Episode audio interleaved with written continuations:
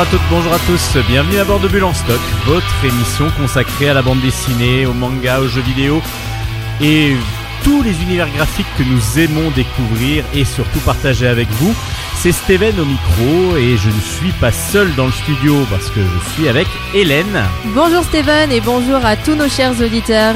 Alors Hélène, notre spécialiste manga qui aujourd'hui va nous parler d'un pan du manga qu'on connaît peut-être moins pour certains, c'est-à-dire non pas les livres mais plutôt les animés. Donc elle va nous parler d'un animé spécifique, celui qu'elle préfère en ce moment. En ce moment, oui, l'une des, l'une des dernières sorties euh, connues et qui est vraiment excellente. Ensuite, nous aurons les interviews BD, comme toutes les semaines en ce moment, parce que bah, on essaye de le faire toutes les semaines euh, depuis le début de la saison. Et puis bah, on essaye d'agrémenter, de- d'accumuler de plus en plus d'interviews. Et j'en ai pas mal à vous présenter. Donc vous inquiétez pas, vous en aurez, vous en aurez. Des chroniques BD, parce qu'il faut euh, aussi euh, préparer les cadeaux de Noël. Mais oui, Donc euh, le sous le sapin, ça peut être très intéressant. Et puis on va finir par du jeu vidéo parce que pareil, il y a des jeux vidéo qui sont sortis. Alors vous allez vous, nous en présenter un qu'on va présenter ensemble et puis je vous en présenterai un petit dernier à la fin de l'émission. on va bien s'amuser. Ikimasho. Ah bah du coup, l'émission va être bien bien chargée. Allez, on y va tout de suite. おはよう我がピッチ Chronique manga.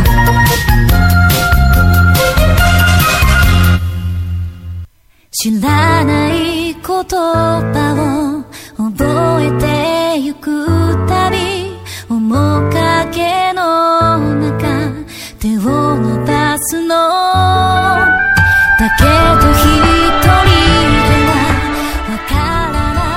Alors Hélène, aujourd'hui, une fois n'est pas coutume. Pardon. Ah oui oui, là elle était partie là. une fois n'est pas coutume, on va donc parler d'un animé Oui, euh, qui bien. passe en ce moment, donc je crois sur Netflix. Est-ce que vous pouvez ça. nous présenter s'il vous plaît? Alors cet animé, pour ceux qui n'ont pas reconnu euh, l'opening, s'appelle... Je n'ai pas reconnu l'opening. Voilà, tout le monde ne l'a pas forcément vu et tant mieux parce que c'est une super belle découverte. Ça s'appelle Violet Evergarden. Alors à l'origine c'était une série de light novels. Je sais pas si vous savez ce que c'est. Alors allez-y, parce les que tout le monde ne connaît peut-être pas. Voilà, ce sont en fait tout simplement des séries de romans pour jeunes adultes qui sortent, euh, qui sortent au Japon. C'est très très très répandu, très courant, très apprécié. Et du coup, la light novel de base avait été scénarisée par Akatsuki Kana et illustrée par Takase Akiko. Et il a Donc été. c'est quand même illustré, c'est quand même sorti avait- en manga ou Non, non, non, non, c'était des illustrations en début de chapitre et les illustrations aussi des, euh, des livres, tout simplement, par euh, Takase Akiko. Mais c'était donc des romans. Et il a été adapté donc en série animée de 14 épisodes par les studios Kyoto Animation. Et du coup, c'est actuellement diffusé sur Netflix parce que du coup, c'est euh, c'est en collaboration aussi avec Netflix. C'est eux qui ont les droits de la série. Et le réalisateur est Ishidate Taichi. Alors de quoi parle Violette Evergarden Alors, ça parle d'une jeune fille, donc qui s'appelle Violette, qui a été élevée Ils dans ont le... cherché très très loin. Oui, n'est-ce pas? Elle a été élevée dans l'unique but d'être une arme de destruction massive. C'est pas si gentil que ça? Non, parce qu'elle n'a connu que la guerre en fait. Elle a été, c'était dans une période de guerre. On devine que c'est inspiré. Euh, j'aurais, j'ai pas envie de dire première ou deuxième guerre mondiale, mais quand même un très très gros conflit. Euh, et du coup, elle a été élevée là-dedans dans le but de pouvoir euh, tuer son prochain, on va dire. Et elle était entièrement dévouée à son major, le major Gilbert, qui fut la première personne à la considérer comme une véritable humaine. Il, l'a, il lui a appris à lire, il l'a éduquée. Il, euh, s'est occupé d'elle comme, comme une sœur, comme une fille, même presque comme un amour, comme un amoureux. Et sauf qu'elle, elle ne connaissait rien des sentiments humains. Et d'ailleurs, elle ne comprenait pas trop ces petites attentions qu'il avait envers elle, etc. Et euh, en fait, euh, ce qui s'est passé, c'est qu'à la toute fin de la guerre, lors d'une euh, attaque finale, on va dire, qui a donc mis fin au conflit, elle a été grièvement blessée et elle devient ce qu'on appelle une poupée de souvenirs automatique, c'est-à-dire une personne qui écrit des lettres de la part notamment des militaires euh, sur le champ de bataille, parce qu'il y avait quand même encore quelques champs, euh, quelques champs de bataille qui étaient encore euh, en conflit.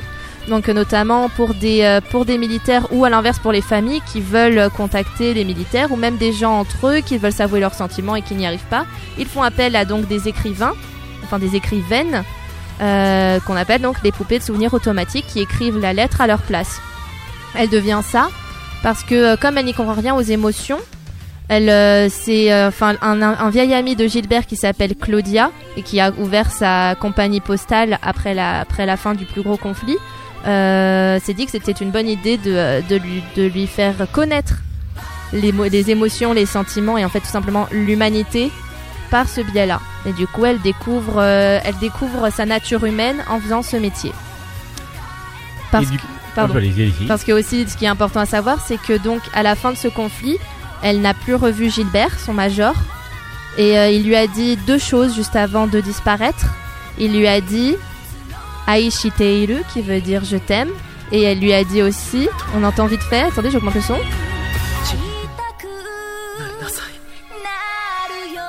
Je ne sais pas si vous avez entendu, il dit Violetto, jiyu ni narinasai.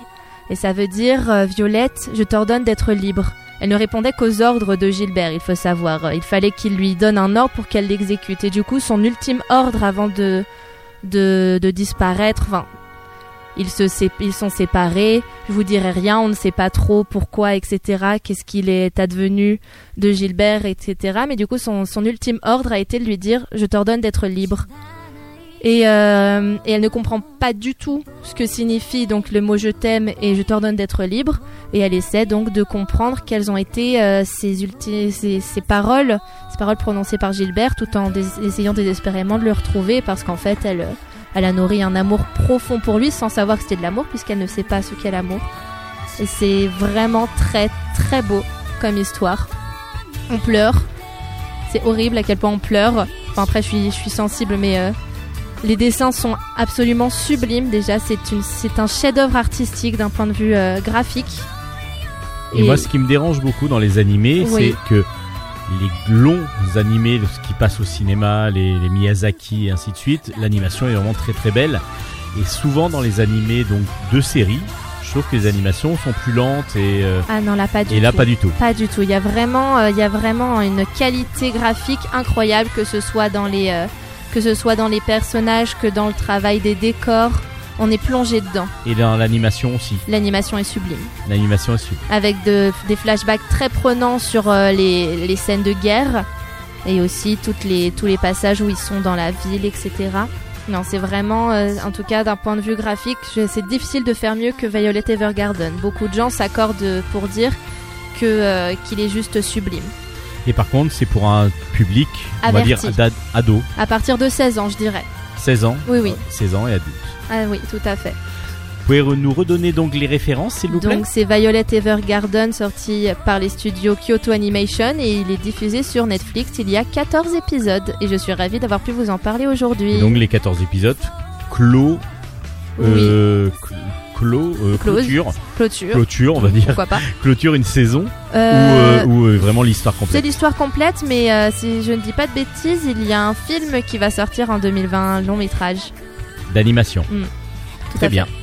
Donc Violet Evergarden sur Netflix. Absolument regarder, Merci Hélène. mais de rien.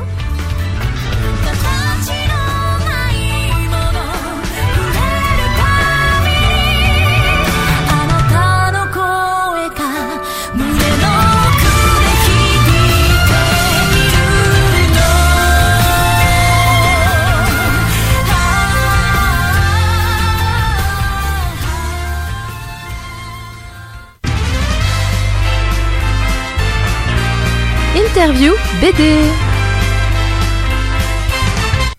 On passe maintenant à l'interview du jour avec Émile Bravo qui est venu au micro de Bulle en stock. Il vient nous présenter le nouvel album de Spirou, L'espoir malgré tout, la deuxième partie aux éditions Dupuis. La parole est à vous, monsieur Bravo. Aujourd'hui dans Bulle en stock, nous avons la joie et l'immense honneur de recevoir un grand grand auteur de BD qui s'appelle Émile Bravo. Bonjour Émile. Bonjour. Vous venez nous présenter un fabuleux album. J'ai vraiment adoré. C'est un gros coup de cœur de Bulle en stock. C'est Spirou, l'espoir malgré tout. La deuxième partie est sortie aux éditions Dupuis.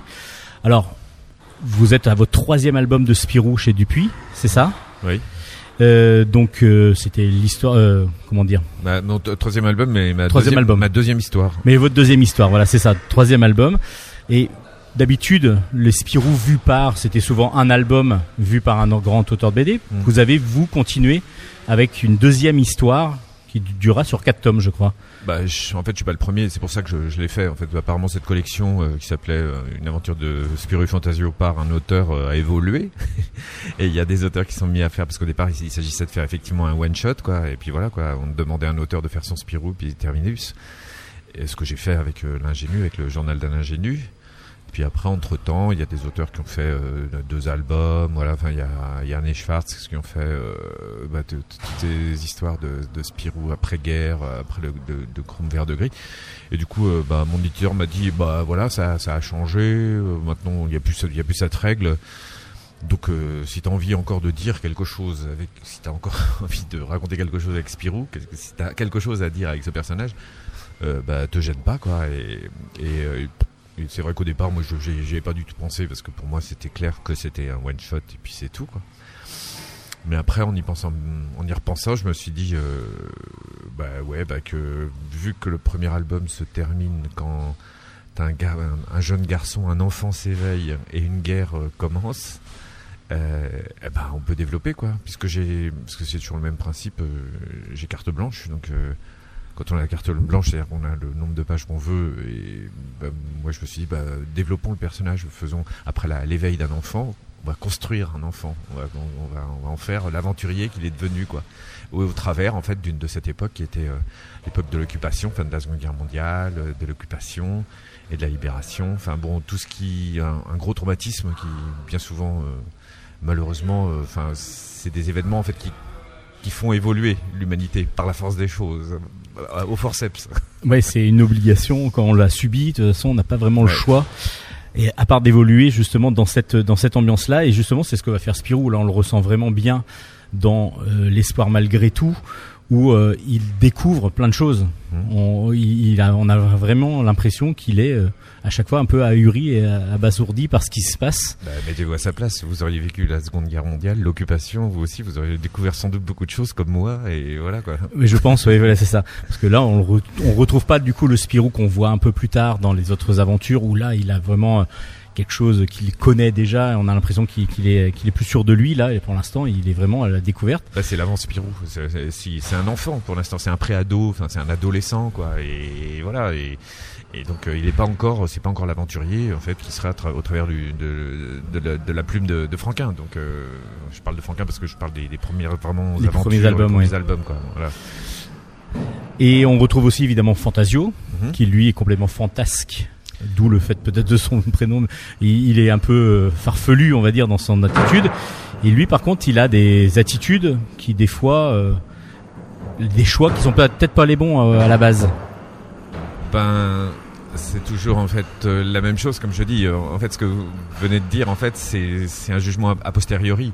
C'est-à-dire que euh, ça se trouve, euh, vous, vous auriez vécu cette époque, vous auriez fait même les mêmes choix que lui. Parce que Oui, il est vrai. À cette époque-là, on savait pas trop où était le bien, le mal. On savait pas qui allait gagner la guerre. Je parle de 1940, hein, vraiment au début où commence cet album. Euh, D'ailleurs, euh, le, le premier album, là, le- la, la première partie, hein, se passe en 40, euh, et donc euh, c'est vrai qu'à cette époque-là, euh, il faut, faut se remettre dans la mentalité des gens de cette époque. euh, on- le fascisme, c'était même quelque chose de nouveau, hein, c'était une révolution, Oui. et pour beaucoup de gens, euh, ils n'avaient pas, ils avaient pas vu. en Est-ce que c'était la solution ou pas Non, Tout voilà. à fait.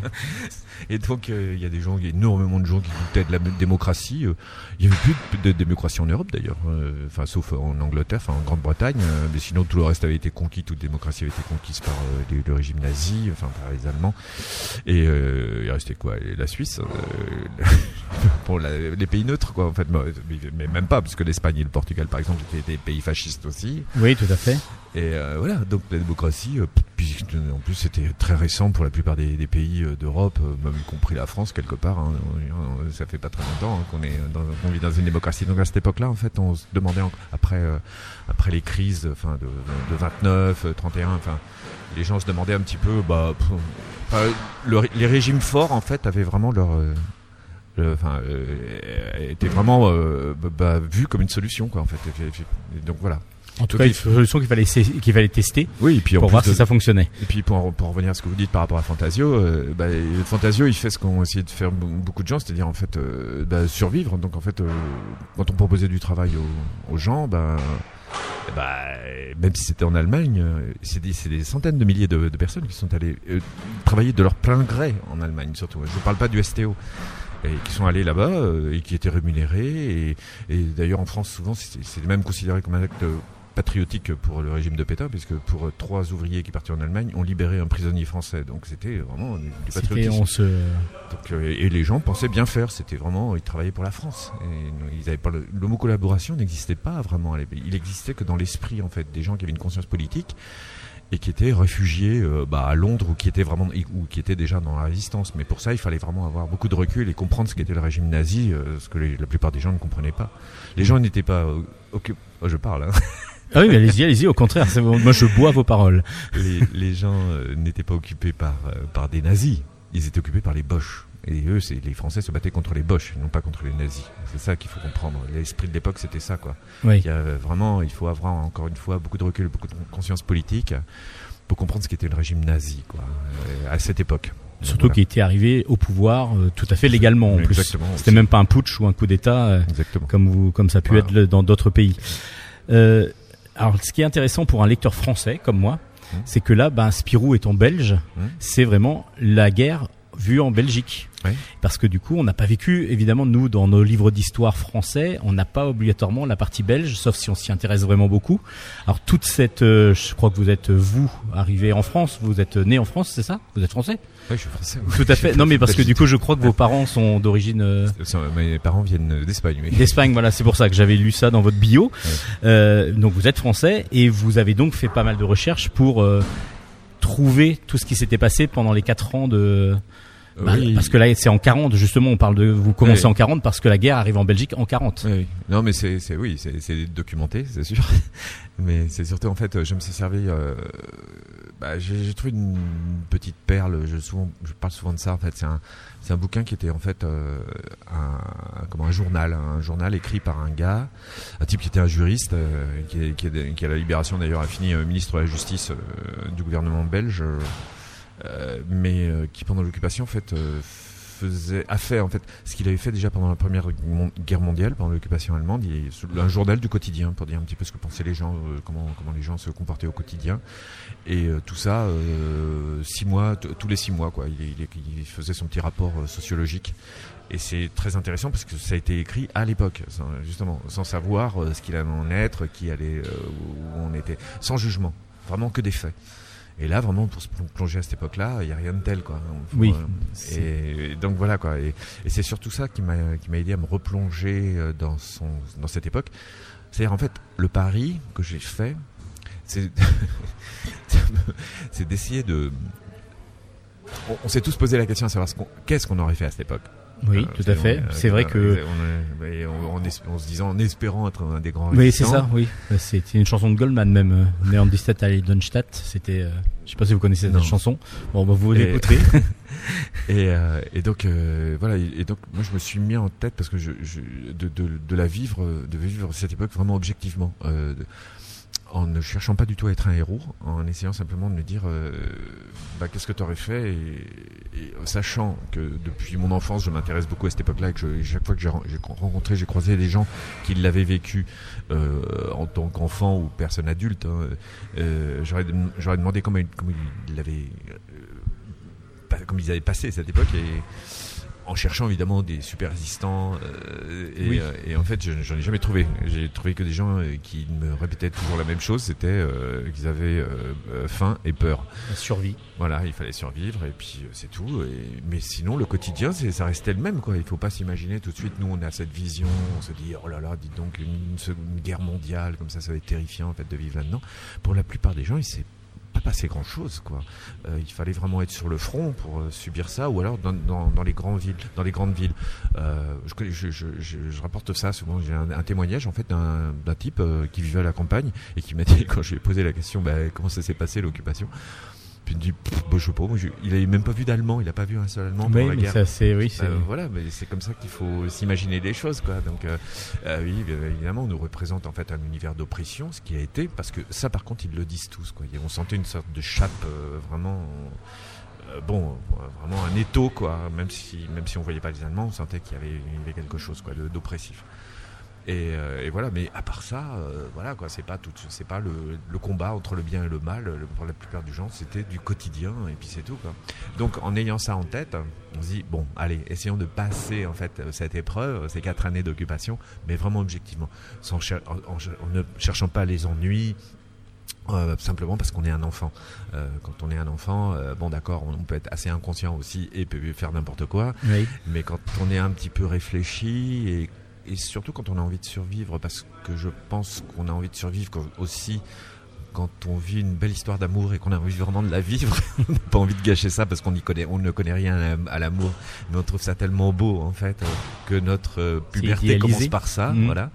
Euh, bah, que je sais pas qu'on qu'on est prudent quand même on fait attention quoi puis bon c'est ce que j'ai pensé que Spirou était comme ça quoi que l'inconscient c'était plus dans- dans l'esprit de Fantasio quand il, qui est beaucoup plus impulsif et, Et qui, et qui réfléchit moins. qui réfléchit moins donc ça fait ça, Oui. ça crée des, des héros souvent genre- Oui, enfin, ça des, peut. des héros dans l'action Dans l'action, c'est ça. parce qu'après moi moi je dis ce que je raconte en fait dans mon histoire c'est que le- moi ce que je considère comme étant un héros c'est quelqu'un qui est resté humain pendant cette période là donc qui est resté vraiment euh, bah, fidèle à ses valeurs comme je dis pour Spirou et qui bah, malgré tout euh, comme je comme c'est dit dans le titre euh, bah, voilà quoi il, il cherche à, à ne pas se déshumaniser quoi Et c'est ce qui, c'est ce qui va faire justement tout le long de- des deux premiers albums, en tout cas, parce qu'il va y en avoir quatre, je crois. C'est les quatre années de guerre, Ouais, à peu près. C'est un peu non, découpé un peu comme ça. Non, chronologiquement, non. Non, euh, c'est pas obligatoirement la- comme bah ça. non, puisque la première, c'est juste euh, l'année 40, euh, ça se termine. non, c'est même. ça commence en hiver 40 et ça se termine en, en octobre 40. donc, euh, D'accord, oui, donc du coup, deuxième, voilà, Mais bon, c'est- ça, ça, ça, c'est toute l'histoire de la guerre vue par le. Oui, enfin, c'est c'est des dans la Belgique C'est des et- moments importants, en fait, disons, en fait, Oui. euh, que je que j'essaie de découper en chapitres euh, qui correspondent à des moments euh, importants de, de le- leur évolution, de leur histoire, euh, face à des événements aussi importants. euh, je veux pas spoiler la fin de celui-là, non. mais voilà. quoi. non, non, il y a pas de, il y a pas de souci. Et Spirou, on le voit quand même gar- garder son humanité et c'est là qu'on retrouve le Spirou Bah, voilà. qu'on nous on a connu avec Franquin, Tom et Jean, etc. C'est l'humanité qu'il a et la, Voilà. la défense de tout le monde souvent et de- surtout du, du gentil, on va dire entre guillemets. Mais lui, il prend son parti. De toute façon, vous dans votre dessin en plus, vos Allemands, euh, ils font quand même assez peur. vous les Bah. noircissez bien euh, dans votre graphisme. Bah, pour deux raisons, c'est pour euh, pour évoquer justement cette chape de plomb dont je parlais là, cette oppression, hein, ce côté noir, euh, pesant, en les rendant un petit peu plus réalistes aussi parce que c'est une réalité, ça a vraiment existé et voilà. D'ailleurs, tout ce que je raconte en fait dans cet album, la plupart des choses sont vraies. et, euh, et en plus de ça, c'est aussi pour éviter ce qu'on fait, justement en fait ce qu'a fait en fait, ce qu'ont fait les nazis en fait avec leur euh, leur esthétisme pour éviter en fait de toucher à l'esthétisme nazi qui fascine encore beaucoup de gens je trouve et pour effacer ça en disant non oubliez ça c'est rien tout ça c'est de l'ombre c'est voilà Ouais, c'est bah, ça fonctionne très bien parce Bah, que du coup on sent l'oppression quand on voit une troupe armée euh, nazie euh, dans, de- le- dans les rues, ça, ça, ça oppresse justement. On le ressent très bien. il y a tellement de BD là où les gens euh, où, on voit que les, les dessinateurs ont pris un malin plaisir à dessiner des uniformes nazis et que ça, ça- c'est assez malsain en fait. Avec des croix gammées un peu partout et alors il y a dans le deuxième euh, dans la deuxième partie celle qu'on présente aujourd'hui dans l'espoir malgré tout deuxième partie euh, Spirou et Fantasio trouvent un métier enfin un- ils trouvent une un moyen de survivre et donc de gagner un peu d'argent c'est de faire un théâtre de marionnettes. Mhm. alors il y a un album est-ce que vous êtes parti de ça? Parce qu'il y a un album qui est sorti récemment, ça s'appelait le Petit Théâtre de Spirou, si je me rappelle bien, où on a retrouvé des scénettes qui étaient jouées justement en marionnettes pendant la, deux- pendant la, guerre, la deuxième guerre mondiale, parce que Spirou n'était plus édité et qu'il y a eu comme ça des histoires de Spirou qui tournaient dans la Belgique. Alors est-ce que c'est parti de, ce, de cette, idée-là ou Bah, pas? bien sûr J'imagine. Bah, ça fait référence à ça, puisque d'ailleurs ce, théâ- ce théâtre-là s'appelait le théâtre du Farfadet, comme celui en fait, Comme celui de- Spirou, enfin, de, de mon histoire. Mais sauf que dans mon histoire, Spirou et Fantasio existent réellement. Oui, voilà, c'est pour ça. Donc c'était. pas euh, le journal, donc euh, c'est pas en fait le théâtre pour continuer le journal de Spirou qui pouvait pas sortir à cause du manque de papier, et puis euh, bah, bah, puis au fait de- du fait que les du, Dupuis euh, euh, bah, un peu de, euh, faisaient de la résistance en fait. Et ça évoque ça bien sûr, mais c'est transposé à ma manière. En fait, c'est une, c'est une métaphore de ça, c'est-à-dire que pour exister, pour continuer d'e- d'exister, de la même façon que le journal, pour continuer d'exister, il a fallu qu'il se transforme en théâtre. Et ben eux, pour survivre, ils sont obligés de faire du théâtre. C'est ça, mais c'est la même chose, euh, vous voyez, symboliquement. Et ça, c'est une histoire que vous connaissiez déjà, cette histoire de, Ah oui, du théâtre sûr. du Farfadet, parce que moi, je l'ai découvert, à vrai dire, Oui, avec le, avec le, avec la sortie de l'album. Oui, oui. Mais non, mais c'est c'est euh, l'histoire de Spirou pendant l'occupation. On- Mon, mon- thème Vous- c'est quand même ça, donc en fait il a fallu quand même se plonger à cette époque. Et Spirou pendant l'occupation, ça a été ça, ça a été ce théâtre. Et c'est là où je me suis dit, bah oui, c'est intéressant en fait de transposer ça euh, avec les, personnages qui existent. Donc euh, fatalement. Et puis évidemment parce que ça évoque euh, beaucoup de choses, ça évoque aussi, enfin, je sais pas. euh, L'autre jour on m'a parlé de la grande vadrouille, c'est vrai, mais où, où on, on voit en fait des, des, des- des résistants qui se réunissent au, au beau milieu en fait de, de théâtre de marionnettes, enfin, d'un guignol, mais c'est aussi évoqué dans, dans l'armée des ombres, par exemple, de, où en fait des réunions de résistants euh, se font là où les nazis ne pensent pas aller, c'est-à-dire là où il y a où les où il y a des enfants en fait. Ce qui est le plus, oui, ce qui, ce qui paraît Euh, logique oui, et voilà, ça peut être le plus simple. Pour en finir, pour, pour en finir, non, peut-être pas en finir tout de suite. Euh, pour finir euh, l'interview, vous graphiquement donc du coup vous avez une totale liberté et aussi sur l'écriture, c'est-à-dire que vous avez besoin de, il y a une validation qui se fait ou pas du tout? On vous fait confiance totalement? On me fait totalement confiance.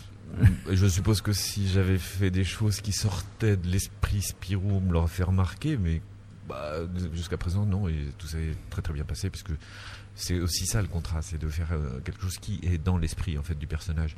Et sachant que moi j'ai grandi avec, euh, je vois très bien qui il est ce personnage, et, donc voilà quoi. Je, Et puis l'idée c'est pas du tout de faire euh, une espèce d'histoire comment provocatrice, iconoclaste. C'est pas ça du tout. C'est vraiment de faire de faire encore vivre ce personnage tel qu'il a été créé, mais avec l'évolution d'aujourd'hui. C'est-à-dire que, ben oui, ben, un album comme ça, on n'aurait pas pu le faire dans les années 40. D'abord, on n'avait pas le recul, puis de toute façon, on l'aurait interdit, évidemment, en pensant que les enfants seraient incapables, en fait, de se plonger, en fait, dans, ce genre de problématique. Et, euh, et voilà, alors qu'aujourd'hui, bah oui, c'est possible, quoi. On a beaucoup plus de, voilà, de distance par rapport à ça, et voilà. Ça s'appelle L'espoir malgré tout. La deuxième partie vient de sortir. C'est donc une aventure de Spirou qui commence. Là, c'est le deuxième tome. On est arrivé à la moitié du coup de votre histoire. Ouais. Et c'est aux éditions Dupuis. Merci Émile Bravo d'avoir accepté l'interview de Bulle en stock. Merci. Et à très bientôt. Au revoir. C'était donc l'interview d'Émile Bravo qui nous venait nous présenter l'espoir malgré tout, la deuxième partie qui est parue aux éditions Dupuis. Avant de passer aux chroniques BD, on va d'abord écouter un petit peu de musique avec, bah, c'est bientôt Noël, donc le Père Noël noir de Renault.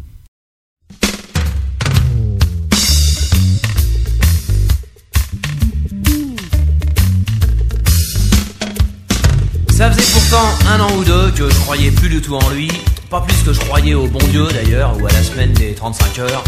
N'empêche que bon, par acquis de conscience, j'ai mis mes Santiago devant la cheminée. Vu qu'on était le 24 décembre, peut-être que le Père Noël se pointerait, hein, à savoir. Alors il est bienvenu, mais manque de bol, dis donc. Avec l'antenne de la télé, il s'est emmêlé les guiboles et s'est vautré dans la cheminée. Il s'est rétamé la gueule par terre sur ma belle moquette en parpaing. Il avait de la suie et des molaires. Le Père Noël est un crétin. Petit Papa Noël, toi qui es descendu du ciel, retourne-y vite fait bien fait avant que je te colle une droite, avant que je t'allonge une patate, que je te fasse une tête au carré. Lui avais demandé comme cadeau une panoplie d'agents de police, une super boîte de mécano, une carte du parti socialiste. M'a carrément amené pot de balle, avait pas dû recevoir ma lettre. J'avais peut-être pas mis le code postal qui correspond à sa planète. N'empêche qu'il s'est pas gêné, il m'avait déjà ruiné la moquette. Dans le canapé s'est écroulé pour piquer la ruche à la nisette. Il m'a descendu la bouteille, à lui tout seul le saligo. Fait que le pinard l'a fait pareil, le Père Noël est un poivreau. Petit Papa Noël, toi qui es descendu du ciel, retourne-y vite fait bien fait avant que je te colle une droite, avant que je t'allonge une patate, que je te fasse une quête au carré. Il était bourré comme un polac le mec dis. Il a fait un boucan d'enfer. Il a fouillé toute la baraque en chantant des chansons vulgaires. Il a ravagé mes plantations, toute ma récolte de d'herbes de Provence. Veuillez me passer l'expression, il a germé dessus. Quelle élégance s'est barré vers 5 plombes du mat avec mes bottes, mon blouson, tout ça. Il m'a chouravé aussi ma gratte. Il m'a juste laissé le boxon. Gonflé le mec, hein. Heureusement que ma femme était pas là, je vais te dire heureusement, parce qu'il serait barré avec, hein, il serait pas gêné. Je veux plus jamais le voir chez moi, le Père Noël, c'est un pauvre mec. Petit Papa Noël, toi qui es descendu du ciel, retourne-y vite fait bien fait avant que je te colle une droite, avant que je t'allonge une patate, que je te fasse une tête au carré. Petit Papa Noël, toi qui es descendu du ciel, retourne-y vite fait bien fait avant que je te colle une droite, avant que je t'allonge une patate, que je te fasse une tête au carré. Allez, casse-toi. Arrache-toi de là. Parce que d'abord, je te signale que t'es même pas un vrai Père Noël. T'es un vrai cambrioleur, oui. Père Noël noir, t'as déjà vu ça? Ça existe même pas. Dieu est noir, Père Noël, il est, il est normal. Non, non, les bottes, non. Non, le blouson, oui, mais les bottes, non. Non, je vais appeler la police. S'il vous plaît. Non, sortez, faites pas les cons. Comment?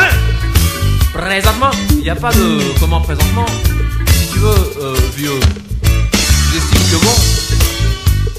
Tu n'as pas... Comment Non je dis pas que, que les bottes, bon les bottes je les fixe tu veux, tu veux.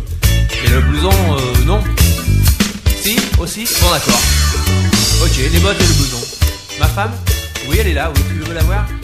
Dominique Il y a un mec, je veux te voir.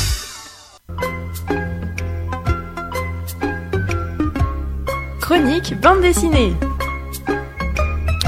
Et on enchaîne maintenant avec les chroniques BD. On va commencer par La tête dans les étoiles de Jen Wang aux éditions Achilleos. Alors de quoi parle La tête dans les étoiles? On va suivre Christine. Christine est une jeune demoiselle qui euh, habite aux États-Unis et qui un jour se retrouve à, devenir amie avec Moon. Moon, elle arrive dans son quartier parce que sa mère est, défavorisée, elle a des problèmes de logement et la maman de Christine lui offre le logement, en tout cas lui offre un logement moins cher euh, dans dans le jardin. En fin de compte, ils ont une sorte de petite maison et donc la maman de Moon vient s'installer avec Moon. Et là, le destin de Christine va complètement changer parce que Moon est complètement fantasque. Moon est une enfant qui a le même âge que Christine, donc euh, elle est plutôt contente d'avoir une amie, même si elle a déjà des amis euh, dans, dans, son lycée, et puis en plus, ben, elle fait des cours de chinois avec sa maman, donc du coup, elle rencontre beaucoup d'enfants d'origine immigrée euh, chinoise. Et Moon, aussi chinoise, va, elle, complètement changer un peu sa vie parce que Moon est fantasque, invente des choses, des fois même parle des fois de choses complètement imaginaires, complètement qui paraissent absurdes. Et puis, ben, du coup, Christine change complètement de, de vision un petit peu euh, grâce à, à Moon et elle devient petit à petit vraiment amie avec elle. À part que Moon, le gros gros problème qu'elle peut avoir, c'est qu'elle a des accès de colère qui vont aller jusqu'à l'affrontement physique de certaines personnes. Et là, c'est que c'est là que Christine va commencer à se poser des questions.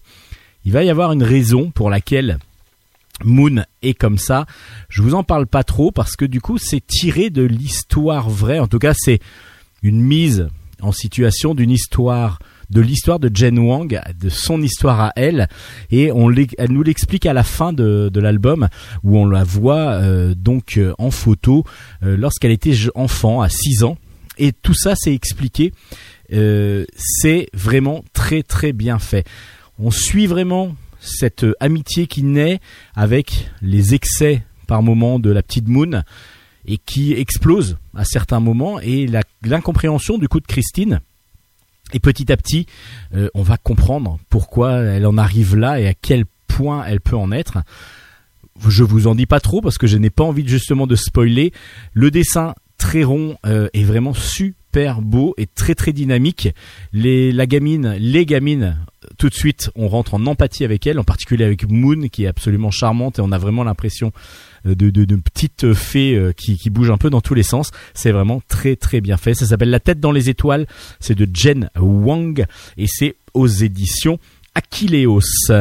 Dans un autre style, euh, aux éditions Delcourt, la collection Néopolis. Ça s'appelle Cyberwar. Le tome 2 s'appelle Chaos. C'est de Daniel Pecker au scénario et de Denis au dessin. Donc aux éditions Delcourt. Là, on est complètement dans un autre style parce qu'on est dans un dessin déjà réaliste avec une aventure. Bah là, on est vraiment dans un thriller assez fort parce que un groupe groupe terroriste a réussi petit à petit à bloquer l'ensemble des États-Unis avec un virus informatique. Ce qui fait que toute l'Amérique est plongée dans un chaos indescriptible depuis que cette attaque virale a été mise en place. Et petit à petit, bah, ça dégénère, les hommes se laissent aller à leur plus bas instinct, et puis ça commence vraiment, pardon, à devenir de plus en plus euh, difficile à gérer. Euh. Là, on va suivre Jack, qui euh, l'été en prison depuis le premier tome.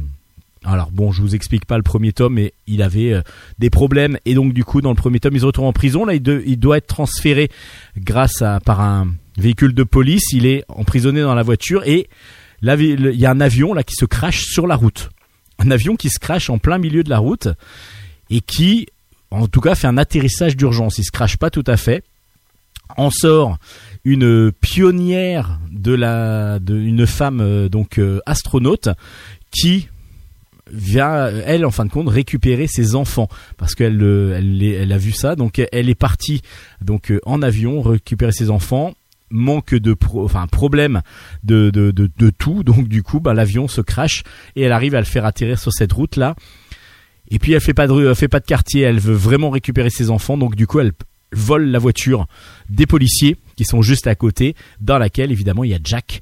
Jack qui va donc suivre cette femme obligatoirement parce qu'il est attaché pour l'instant à la voiture. Et donc c'est une fuite en avant. Et puis surtout où est-ce qu'ils vont aller en cavale tous les deux? Est-ce qu'ils vont être allés Est-ce qu'ils vont aller tous les deux?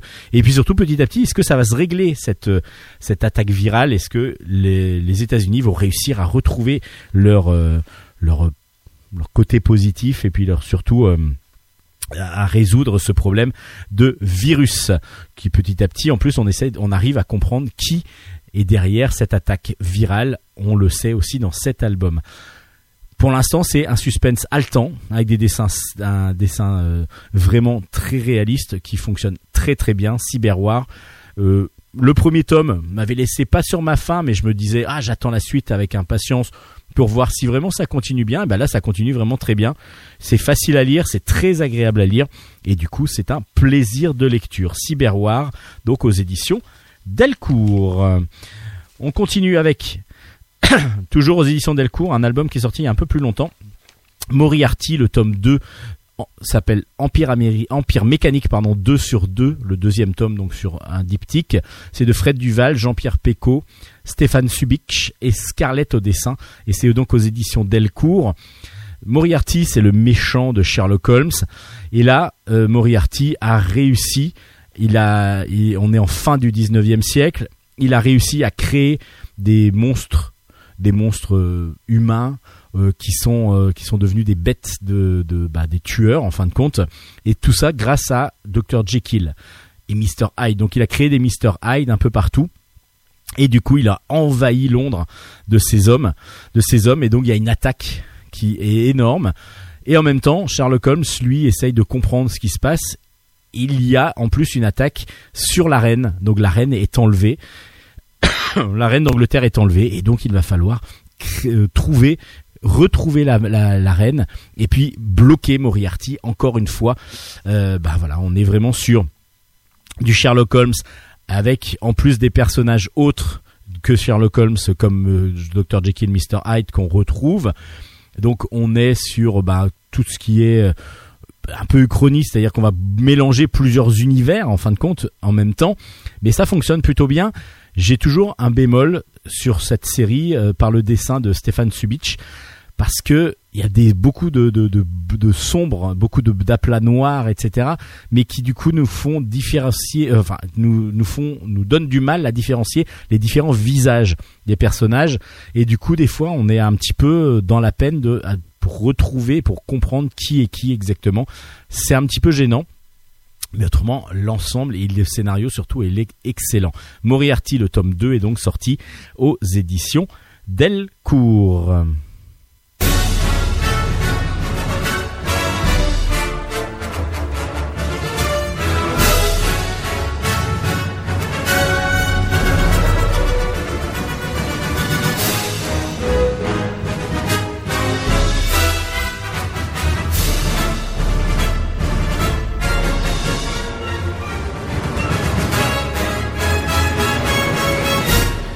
Et on continue. Alors là, on arrive aux vacances de Noël. Et oui, oui, on arrive à Noël bientôt. C'est pour ça que la semaine prochaine, il n'y aura pas d'émission, comme la semaine d'après, parce que vous serez en plein dans vos dans, vos emballages de cadeaux de dernier moment, ou alors euh, votre préparation de réveillon. Donc, on vous laissera un petit peu en paix, comme ça vous serez pas en train de, vous pourrez rester avec vos invités. Cahier de vacances de Noël pour adultes, geeks et déviants. C'est chez Ankama. C'est la collection 619. Vous savez tous le label 619 exactement. les auteurs qui euh, nous ont proposé Mutafukas, qui nous ont proposé euh, ple- plein tout cet univers là autour de donc de chez Ankama. Donc Runf, Laurent Maudou, euh, euh, Guillaume Saint-Gelin par exemple. Et ils ont décidé, comme l'année dernière, de créer un cahier de vacances, mais pour adultes. Là, c'est vraiment pour adultes. Alors déjà, on va avoir une bande dessinée, une BD à l'intérieur qui est vraiment très très drôle. C'est euh, l'origine de Santa Claus. Et puis euh, ensuite, on va avoir des jeux, mais des jeux complètement euh, assez délirants. Euh, on va avoir le jeu d'El Diablo, évidemment. El Diablo, c'est dans Mutafukas que vous pouvez le retrouver. Vous avez un coloriage de Krampus. Krampus, c'est un, monstre de Noël. Et puis voilà, on va avoir des origines de différents personnages. On va avoir les méchants Père Noël, euh, comme euh, euh, il y en a plusieurs qui ont été qui sont déguisés en Père Noël justement pour pouvoir faire leurs méfaits et ainsi de suite. On va avoir plein plein de choses, mais il y a aussi par exemple le, Noël des consoles, donc toutes les anciennes consoles que vous avez pu voir par exemple avoir peut-être à certains Noël, il faut retrouver les dates à laquelle elles sont sorties, vous avez des pixel art, vous avez plein de choses. C'est très très drôle, très très bien fait. Et vraiment adulte, vous avez même une crèche euh, label 619. Alors bon, moi j'ai pas osé le découper euh, parce que euh, alors c'est le petit Mutafukas par exemple qui est dans qui qui, qui est le, le, le comment dire le le petit Jésus, mais vous avez tous les autres personnages euh, qui qui sont euh, qui sont représentés dans la crèche 619. C'est vraiment très très bien fait. Donc cahier de vacances de Noël pour adultes geeks et déviants, c'est 60 pages, euh, c'est euh, pas très cher et puis c'est un petit cadeau très très drôle à faire, Euh, c'est moins de 10 euros, pardon, et c'est un petit cadeau très très agréable à faire. en, dessous du sapin, c'est toujours très très agréable pour les fans comme ça de de BD et puis d'humour en plus. Donc c'est aux éditions en Kama. Nota bene. Nota bene, le tome 2 est sorti à la rescousse de l'histoire. C'est de Benjamin Brio, Mathieu Mariol et Christian Paty. C'est chez Soleil dans la collection Or. euh, collection justement. Euh, Benjamin Brio, vous le connaissez peut-être parce que c'est lui qui fait la chaîne sur internet, la chaîne euh, sur YouTube, la chaîne Nota Bene. Nota Bene, c'est donc une chaîne spécialisée dans l'histoire. Il nous raconte à chaque fois des faits historiques, mais sous un angle un petit peu, bah, peut-être avec plus d'anecdotes et beaucoup plus de précision sur certains personnages. Euh, donc c'est vraiment un petit peu l'histoire pour tout le monde et c'est très très agréable à voir. Et du coup, il y a eu une adaptation en bande dessinée faite par Mathieu Mariol au scénario et Christian Paty au dessin. Alors Christian Paty, c'est le dessinateur des blondes par exemple. Vous pouvez donc retrouver son dessin un petit peu rond comme ça. Ça fonctionne super bien euh, avec plus de détails quand même que dans les blondes parce que justement c'est dans Nota Bene, il y a un peu plus de détails graphiques dans les décors en particulier. Et là, vous allez retrouver donc, euh, grâce à, ces petites histoires, c'est à chaque fois l'histoire de, de Rasputin, par exemple. À chaque fois, là, on va avoir un portrait. Donc Rasputin, c'est vrai que Rasputin, on en entend parler, on connaît bien. Celui qui connaît, enfin, on connaît, on connaît de nom. Celui qui connaît pas bien l'histoire ou qui s'intéresse moyennement à l'histoire, bah se rappellera peut-être pas qui est Rasputin. Moi, je sais que ça m'a beaucoup appris. Euh, c'est plutôt intéressant. Vasco de Gama, euh, Charles VI et ainsi de suite. Donc plus, plusieurs personnages et puis à chaque fois il y a un, un, un trait déjà humoristique dans le dans le graphisme et puis il y a des petites choses assez drôles aussi dans la dans la réalisation et dans le dans le dans la mise en page des des des, pages, des, des, des planches. Donc c'est euh, l'adaptation de cette chaîne YouTube qui fait 800 000 abonnés quand même hein. et donc de Nota Bene, le tome 2 est sorti à la rescousse de l'histoire aux éditions Soleil. Euh, ça fonctionne très très très bien. Axolot, Axolot, c'est aussi une série qui fonctionne bien. Euh, c'est une série sur tout ce qui est étrange, tout ce que l'on peut découvrir dans le monde assez euh, d'assez étrange, l'étrangeté. De voilà, ça peut dépasser souvent la fiction. On peut inventer plein de choses et en fin de compte, dans la dans la réalité, il y a beaucoup de choses qui sont déjà créées et qui sont qui nous paraissent complètement farfelues. Et en fin de compte, Axolot, c'est exactement ça.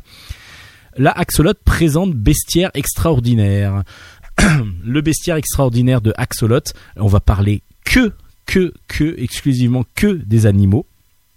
Donc euh, c'est Patrick Beau toujours au, scénario. Donc c'est lui qui va récupérer toutes ces informations autour de différents animaux. Alors là c'est que les animaux, donc du coup euh, là ça va être vraiment que sur les animaux. Et, euh, puis on a Eric Salch au au dessin. Un dessin très très drôle pour celui, ceux qui connaissent un petit peu euh, le fluide glacial. Voilà Eric Salch c'est un dessinateur de chez Fluide. Euh, un dessin assez jeté, assez un peu un peu à la façon, euh, on va dire euh, dessin de presse, mais qui a toujours beaucoup beaucoup d'humour. Et puis surtout, excusez-moi, j'ai vraiment une toux euh, assez tenace. Et euh, et surtout un dessin euh, très vivant, très vivant et très agréable à voir. Donc on va suivre, on va suivre bah, plusieurs personnages. Alors ce ne sont pas des personnages, ce sont à chaque fois, on va nous parler par exemple de, de la baudroie des abysses, vous savez, ce poisson qui vit tellement profond que bah il n'y a pas de luminosité, de. Alors comment se reproduit cette baudroie Bon, cette, brodo- cette en fin de compte, le, le mâle vient manger la, femelle et puis euh, est avalé apparemment par, euh, par la femelle, et ce qui fait que après elle, euh, elle, puisse, elle peut, euh, elle peut, comment faire féconder ses œufs. Enfin voilà, c'est plein plein de choses complètement euh, folles, mais qui sont toutes réelles, toutes réelles. Euh, c'est euh, quelque chose qu'il faut vraiment vraiment lire. C'est drôle. Alors c'est un format à l'italienne. Ça c'est assez original. Donc on lit ça sous forme de strip et ça se lit mais très très très bien. Euh, c'est c'est fait c'est fait quasiment pour tout le monde parce que il n'y a pas de trop il y a pas de grossièreté. On est sur on est sur de, des choses complètement euh, farfelues par moment mais qui sont la nature.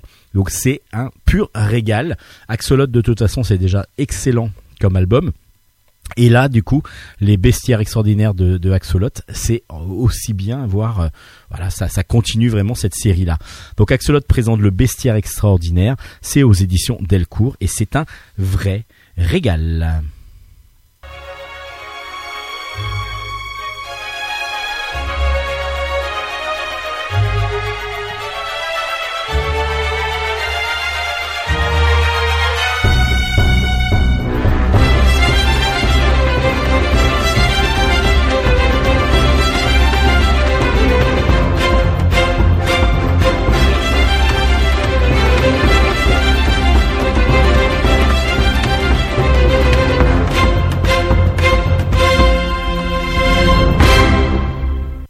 Avant de passer à, la partie un peu plus jeunesse de l'émission, enfin de, de- des chroniques BD, je vais vous parler de l'incroyable histoire du canard enchaîné de Didier Convar et de Pascal Magna. C'est aux éditions Les Arènes BD. Là, vous allez me dire, mais oui, mais tous les ans, quasiment, ils nous, ils nous en parlent. Mais oui, parce que l'incroyable histoire du canard enchaîné, c'est une base, euh, donc euh, qui est absolument géniale déjà de base. C'est-à-dire, on revient sur toute l'histoire du canard enchaîné euh, comment ça a été créé. Puis ensuite, on a les articles les plus essentiels et les plus les, plus importants de, tout le canard depuis euh, depuis depuis sa naissance. Et puis c'est augmenté tous les ans. En fin de compte, là, il y a une version augmentée qui vient d'arriver et il y a 32 nouvelles pages qui revient sur les deux nouvelles années, les deux dernières années, et ben c'est les années de la Macronie comme on dit, c'est-à-dire les années de d'Emmanuel Macron au pouvoir. Et donc du coup, bah, il y a toujours à dire, il y a toujours à rajouter, ce qui fait que bah, l'histoire incroyable, l'incroyable histoire du canard enchaîné est augmentée régulièrement. Et c'est un régal à chaque fois. À chaque fois, on retrouve les très très bons articles de, de- du canard. À chaque fois, on se retrouve aussi à com- comment a été créé le canard. Donc ça, c'est pour ceux qui ne le savent toujours pas. Ça fait plus de 100 ans que ça existe quand même le canard enchaîné. Et du coup, on se retrouve avec une édition augmentée qui est d'une très très belle, très très belle facture. Et c'est vraiment un album à offrir aux fans de BD, de politique aussi, si vous avez, s'il y a quelqu'un dans votre famille qui adore la politique et qui tout simplement adore le canard enchaîné, c'est vraiment un sublime album à offrir pour les fêtes de Noël. L'incroyable histoire du canard enchaîné, édition augmentée, c'est par Convar et Mania aux éditions Les Arènes BD. Allez, on va parler un petit peu de livres jeunesse. Avec La rivière à l'envers, le tome 2 s'appelle Anna. C'est de Jet au dessin et de Max Lermenier au scénario. C'est d'après un roman de, de Jean-Claude euh, Mollevent, je crois. Moule, Moulevent, je crois. Euh, c'est la suite, donc le tome 2. Anna, c'est la suite de La rivière à l'envers, qui est du premier tome, qui s'appelait Tomek. Dans le premier tome, euh, on, suivait Tomek, qui était dans un petit village, qui avait rencontré une jeune demoiselle qui venait lui acheter, parce qu'il travaille dans un, euh, dans un petit magasin, enfin un magasin où il y a tout en fin de compte. Et cette euh, jeune demoiselle qui s'appelle Anna vient lui chercher, vient lui acheter un sucre d'orge, puis après lui demande ah vous auriez pas ça ça ça, et à la fin il arrive à tout trouver, sauf euh, des gouttes, enfin une petite fiole de, l'eau d'une rivière, d'une rivière qui coule à l'envers. Et là, il n'arrive pas à la trouver. Il l'a pas, donc euh, du coup, la la jeune fille paye son sucre d'orge et part. Et en fin de compte, Tomek se dit mais c'est qui elle? C'est je sais pas, il y a quelque chose qui s'est passé entre elle et moi et il faut que je la suive. Et donc du coup, il la suit, il essaye de partir sur ses traces et là, il lui arrive plein plein d'aventures, il va se retrouver dans une forêt attaqué par un ours et ainsi de suite. Enfin, il y a plein de choses et on se dit bah voilà, à la fin, je vous spoil pas trop mais à la fin, il arrive à peu près à la retrouver. OK, ça donc on se dit mais pour comment il peut y avoir un deuxième tome? Ben en fin de compte, ce qui est très très intelligent, c'est que la rivière à l'envers c'est l'histoire de Tomek d'un côté dans le premier tome et dans le deuxième tome c'est l'histoire d'Anna. Donc en fin de compte on va avoir à un moment donné la même scène que ce que je vous raconte c'est-à-dire la rencontre de Anna et Tomek dans cette épicerie. On va se retrouver à la même au même endroit mais à part que on va suivre l'histoire d'Anna. Donc Anna était euh, avec son papa au tout départ et son père est mort parce que il était devenu sans le sou et ainsi de suite parce qu'il a voulu faire vraiment plaisir à sa fille en lui achetant un oiseau très très cher parce que tous les ans à son anniversaire elle avait le droit à un oiseau. Et là elle, elle lui a dit bah je voudrais cet oiseau là cet, oiseau- cet oiseau là papa. Et là il va s'endetter complètement. Et puis aller même jusqu'à devoir euh, bah voilà perdre euh, son enfin voilà tout perdre. Et puis donc mourir même dans la pauvreté. Et Anna du coup euh, ne voilà ne ne s'en remet pas évidemment. Elle va vivre chez son oncle et chez sa tante. Et cet oiseau là qui justement est, le lien qu'il garde qu'elle qu'il garde avec son qu'elle garde avec son papa est en train de dépérir. Et elle entend parler d'une rivière où l'eau coule à l'envers, ce qui fait que ça peut guérir et ça peut faire remonter, revenir à la vie en fin de compte des animaux ou des humains morts. Et donc elle, elle part, elle part comme ça, euh, retrouver cette rivière, et c'est comme ça qu'on la suit. Et là, on suit donc Anna, qui à un moment donné va croiser Tomek, mais elle va aussi avoir son aventure à elle. Et puis, donc du coup, si vous lisez les deux, vous lisez Anna et après Tomek, vous allez suivre Tomek dans ce qu'elle a suivi Anna, et puis inversement, à un moment donné, il y a, il y a un croisement entre Anna et Tomek. C'est vraiment super bien fait. Alors les dessins de Jet sont magnifiques, euh, très très en couleur et c'est très très agréable. Et puis l'histoire est racontée de deux façons, de deux points de vue. En fin de compte, ça ça marche super bien. C'est des adaptations petit à petit de dans la collection Jungle Pépites. Ce sont des adaptations de romans. Je vous en présenterai un la prochaine, une prochaine fois avec peut-être les auteurs au- au- en interview. Euh, je sais qu'il y a les Misérables par exemple qui ont été euh, qui été adaptés aussi dans cette collection-là. La rivière à l'envers, c'est un pur régal. Donc c'est chez Jungle. Le tome 2 s'appelle Anna et je vous conseille vivement, vivement d'acheter le 1 et le 2 pour pouvoir lire les deux à vos enfants et avec vos enfants. On continue avec deux héros que je vous ai déjà présentés dans les émissions précédentes. D'un côté Jack. Excusez-moi, vraiment un problème de gorge. Euh, Jack euh, qui euh, qui lui est parti dans un univers parallèle pour pouvoir il s'est lié d'amitié avec des dragons, il a combattu des géants et il est même devenu, enfin son amie Lily est même devenue la reine des gobelins. Donc ça c'était dans Jack. Et on avait suivi quelques années précédemment Zita, Zita, la fille de l'espace, où là c'est une jeune demoiselle qui elle traverse le temps et, et enfin elle arrive euh, donc euh, elle vit- plein d'aventures en venant de l'espace. Et pourquoi je vous parle de ces deux héros? Parce que Jack et Zita se retrouvent dans un album qui s'appelle Jack et Zita justement. C'est toujours de Ben Act qui a fait les deux euh, les deux séries et c'est aux éditions Rue de Sèvres. Et ce qui est très très intéressant, c'est qu'à la fin de Jack, euh, il y avait donc une rencontre entre Jack et Lily et Zita. Et cette euh, donc euh, ils vont suivre une aventure commune. Et c'est justement ils sont tous sur sur Terre et il y a des monstres qui essayent et qui essayent les géants qui essayent de sortir de leur univers et de prendre le passage qu'a pris euh, qu'a pris Jack pour aller euh, dans le monde des, géants. Et à l'inverse là c'est les géants qui essayent d'envahir le monde bah, notre monde tout simplement. Et donc là ils vont devoir faire face et faire front justement et en, partant eux-mêmes essayer de délivrer euh, bah, des différentes personnes qui vont peut-être les aider. Et puis surtout essayer de résoudre le problème de cette attaque imminente ce qui est très très agréable. Alors, il vaut mieux pour bien comprendre tout avoir lu les deux autres séries. Donc, euh, il y a trois tomes de Zita, trois tomes de Jack, et donc ce septième tome forme vraiment euh, une nouvelle histoire. Alors, ça peut continuer en plus parce que là, du coup, la fin nous laisse présager qu'il peut y avoir des suites.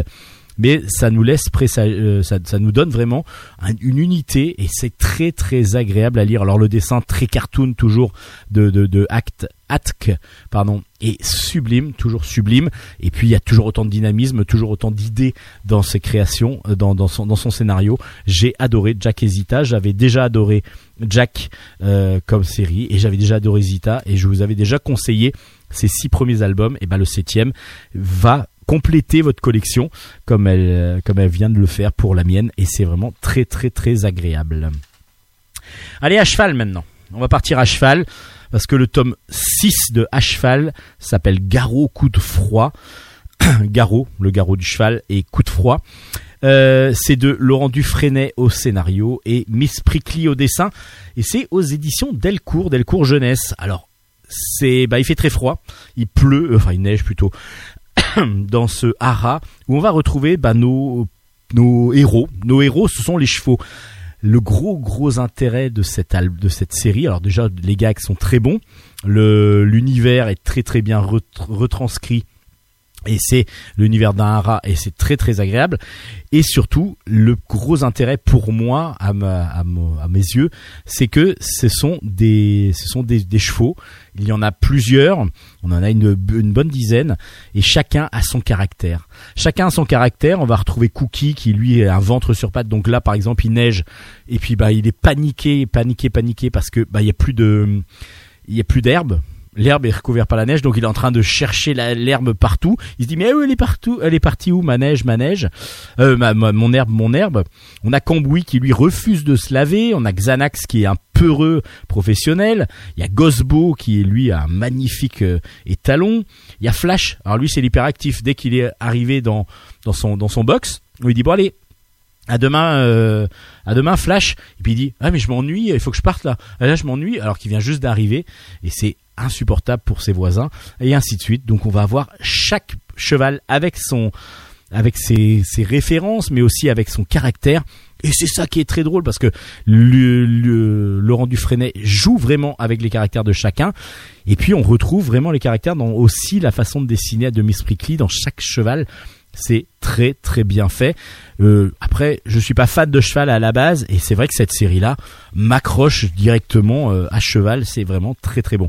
Donc à cheval, le tome 6 complète continue la série euh, aussi bien avec toujours des très très bons gags et des choses vraiment très drôles. Garot coup de froid, c'est aux éditions Delcourt.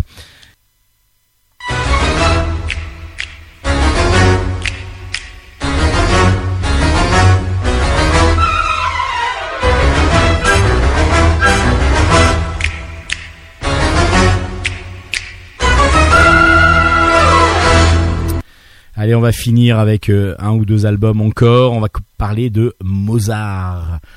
Le tome 2 est sorti, Mozart à Venise, c'est par Thierry Jour au scénario, Gradimir Zmudja au dessin, c'est chez Delcourt Jeunesse. Euh, ben, déjà sublime, hein, le dessin de Smudja est toujours aussi sublime, des couleurs directes absolument magnifiques, avec des détails partout. Chaque case est un vrai tableau. Donc déjà, vous serez complètement subjugué par le dessin. Et on suit Mozart. Mozart, donc c'est Mausart exactement, M-A-U-S-A-R-T. C'est une petite souris qui a appris la musique en étant dans le piano justement d'un grand musicien et qui elle-même va devenir un très très grand musicien. C'est dans le premier tome que vous allez pouvoir comprendre ça. Et justement, bah, Mozart est devenu désormais une grande célébrité parmi le monde des souris et des animaux tout simplement. Et là, elle part en faire le tour, enfin il part plutôt. C'est une petite souris, mais c'est un homme, enfin un mâle. Euh, il part pour faire euh, une tournée de concert en Italie et il va petit à petit aller voir l'Italie. Alors ça, on le voit très rapidement au début, mais ensuite il arrive à Venise, d'où le fait que ça s'appelle Mozart à Venise. Et il va donc donner son dernier récital pour après rejoindre sa fameuse Constance, son amoureuse, qu'il a hâte de retrouver. Alors, bah, Venise, et c'est en plein carnaval, donc déjà vous allez voir que ça va être flamboyant. Les, images que vous allez découvrir de Smudja vont être complètement flamboyantes. C'est sublime, les couleurs sont sublimes. Et puis là, Mozart va donc honorer son contrat, à part que tous les contrats ne sont pas identiques. Hein. Il y en a qui peuvent peut-être révéler quelques pièges. Je vous en dis pas trop. Vous avez compris que ça va peut-être pas être de tout repos ce dernier concert à Venise pour Mozart c'est sublime. C'est sublime, voilà, tout simplement. Le scénario, il est bien fait, bien ficelé, et puis surtout, ben, graphiquement, c'est magnifique. C'est deux albums pour l'instant qui sont absolument magiques, absolument magnifiques. Donc, euh, du coup, Mozart, c'est absolument essentiel à votre BD Tech et en plus un très très beau cadeau de Noël. Et puis on va finir avec encore des souris. A beaucoup de souris en ce moment chez Delcourt. Euh, c'est aux éditions Delcourt Jeunesse aussi, mais Louvre Édition aussi. les souris du Louvre, le tome 2 s'appelle Le Damier de Babel. C'est par Joris Chamblin au scénario, Sandrine Goualec au dessin et Drac aux couleurs. Les souris du Louvre, ce sont donc bah, des souris qu'on a découvert dans le premier tome qui vivent dans le musée du Louvre, cachées des humains mais chacune dans une aile du Louvre. Donc du coup, il va y avoir les souris égyptiennes, il va y avoir les souris euh, qui vivent à la façon des donc des pharaons pour l'Égypte, mais aussi de la façon grecque par exemple.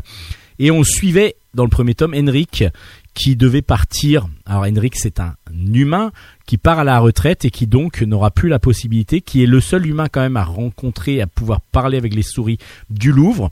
Et donc il va passer le flambeau à Milo. Milo, il faut qu'il y ait quelqu'un justement pour regrouper ces souris parce que c'est la guerre entre chaque clan de souris du Louvre.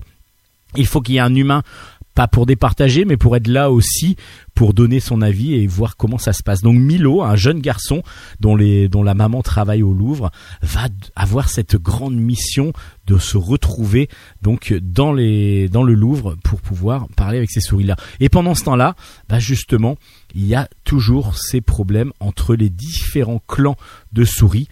Et dans cet album, justement, Fémis, qui est la doyenne des souris, qui doit faire ses adieux et doit partir du coup, euh, elle se fait lorsqu'elle veut régler différentes choses qu'elle doit encore régler, elle euh, retourne donc dans une des ailes du Louvre et lorsqu'elle se fait arrêter, elle va, se faire arrêter pour traîtrise et elle va être condamnée à mort. Évidemment, ça va, on, on espère que ça va pas se passer comme ça. En tout cas, les souris du Louvre, c'est très très original dans la façon de, traiter justement la visite du Louvre et puis les différentes parties du Louvre euh, par Joris Chamblin parce que du coup on utilise vraiment ces petits personnages très sympathiques avec qui on tombe tout de suite en, empathie ce qui est en plus très facile parce que le dessin de Sandrine Goualec est absolument sublime euh, très jeunesse mais magnifiquement euh, dessiné et puis en même temps, ça apporte une profondeur, je trouve, dans, dans l'histoire parce que on, a l'impression que les souris vraiment euh, vivent à la façon d'eux.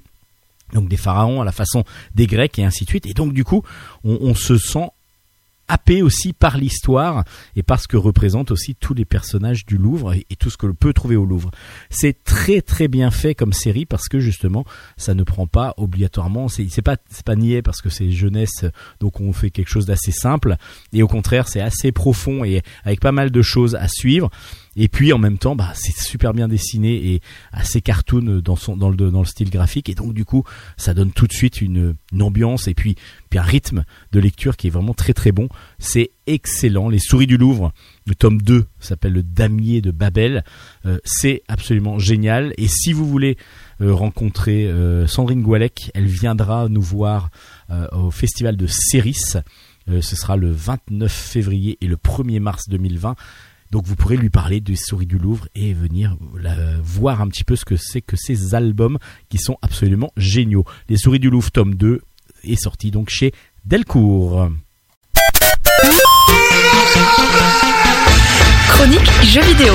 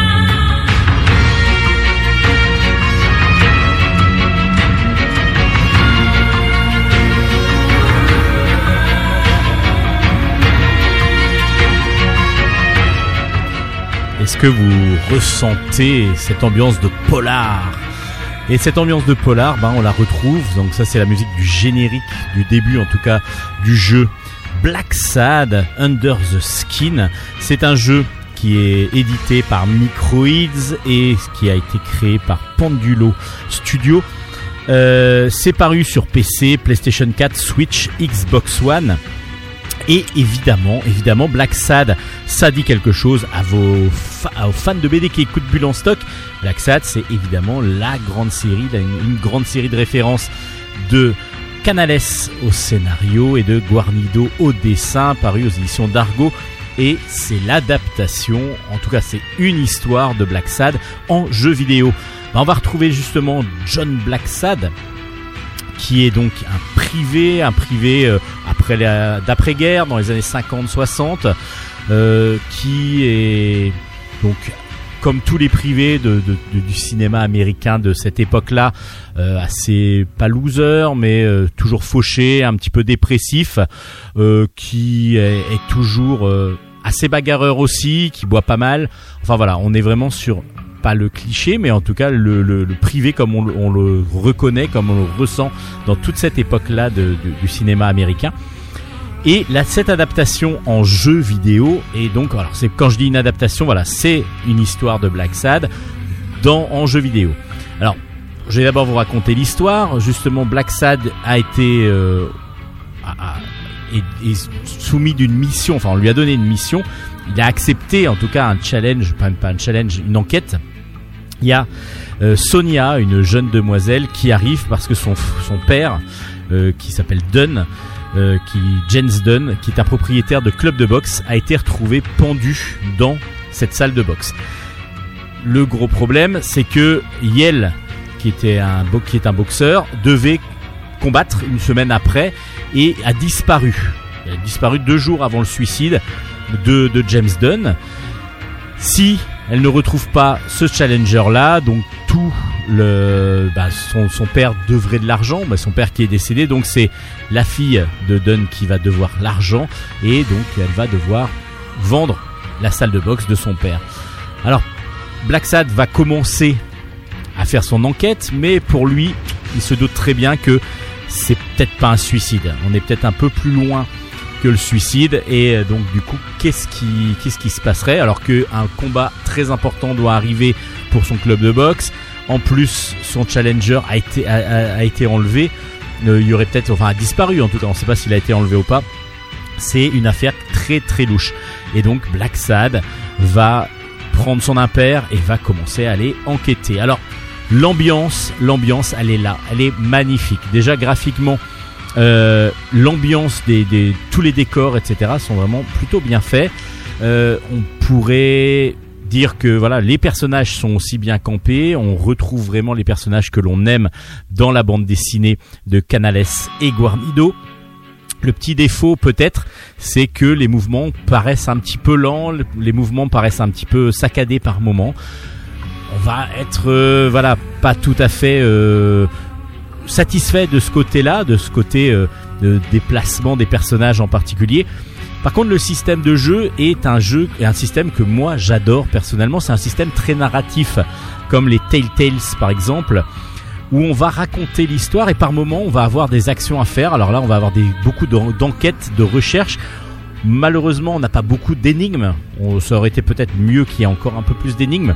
Mais là, on va faire des recherches, on va regarder pas mal, un petit peu partout, on va fouiner pour trouver des indices. Et plus on va collecter d'indices, et plus on va avoir, on va s'approcher d'une vérité ou de plusieurs vérités. Et puis on va avoir aussi des choix, des choix décisifs à faire grâce à des QTE, des Quick Time Event. C'est-à-dire que vous allez avoir par exemple, vous êtes allé, vous allez incarner donc Black Sad, vous allez discuter avec euh, quelqu'un et là, ce quelqu'un va vous mettre dans une situation où vous allez devoir faire un choix. Soit euh, vous acceptez un deal, euh, par exemple, avec avec quelqu'un d'assez euh, néfaste, soit contre de l'argent évidemment, soit au contraire vous restez intègre et vous dites non non moi je ne je n'accepte pas ça. Et là vos choix vont décider de la suite de l'histoire et de certaines choses en tout cas dans l'histoire. Vous allez pouvoir très vite mourir, très très vite être dans, dès la première scène où euh, Black Sad se fait attaquer justement par un rhino, euh, enfin pas attaqué mais agressé par un rhino. Euh, là votre choix va être décisif parce que vous passez par la fenêtre et vous pouvez mourir. Mais ensuite d'autres choix, si vous restez intègre pendant toutes les toutes les missions, bah, vous allez peut-être débloquer justement des missions annexes. En même temps, euh, si vous ne l'êtes pas, bah, vous, à vous de refaire le jeu. En fin de compte, c'est ça qui est assez intéressant, c'est que quand on fait un choix, on le fait et puis après on se dit et si j'avais fait l'autre Et ben moi ça m'a donné envie de refaire le jeu. Alors il y a une dizaine d'heures de jeu à peu près pour une enquête, pour l'enquête principale. Donc à vous éventuellement d'aller rechercher encore euh, ces, autres euh, façons de, finir l'histoire ou, ces autres euh, alternatives qu'il y a en fonction des choix que vous faites. Black Sad Under the Skin est vraiment pour moi un très bon jeu narratif avec peu de peu de peu d'action évidemment à faire. On a vraiment de la recherche et de de- d'essayer de, logique aussi, pas mal de logique. Et malgré ces petits défauts, moi je trouve que l'ambiance est tellement bien retranscrite que j'ai adoré quand même ce jeu. J'ai quand même adoré ce jeu. euh, je trouve que alors sur la Switch c'est un peu difficile, je trouve, parce que en tout cas sur l'écran portable de la Switch, parce que les textes, même si c'est français, alors ah oui tiens j'ai pas j'ai oublié de parler de ça. Les dialogues en français sont excellents.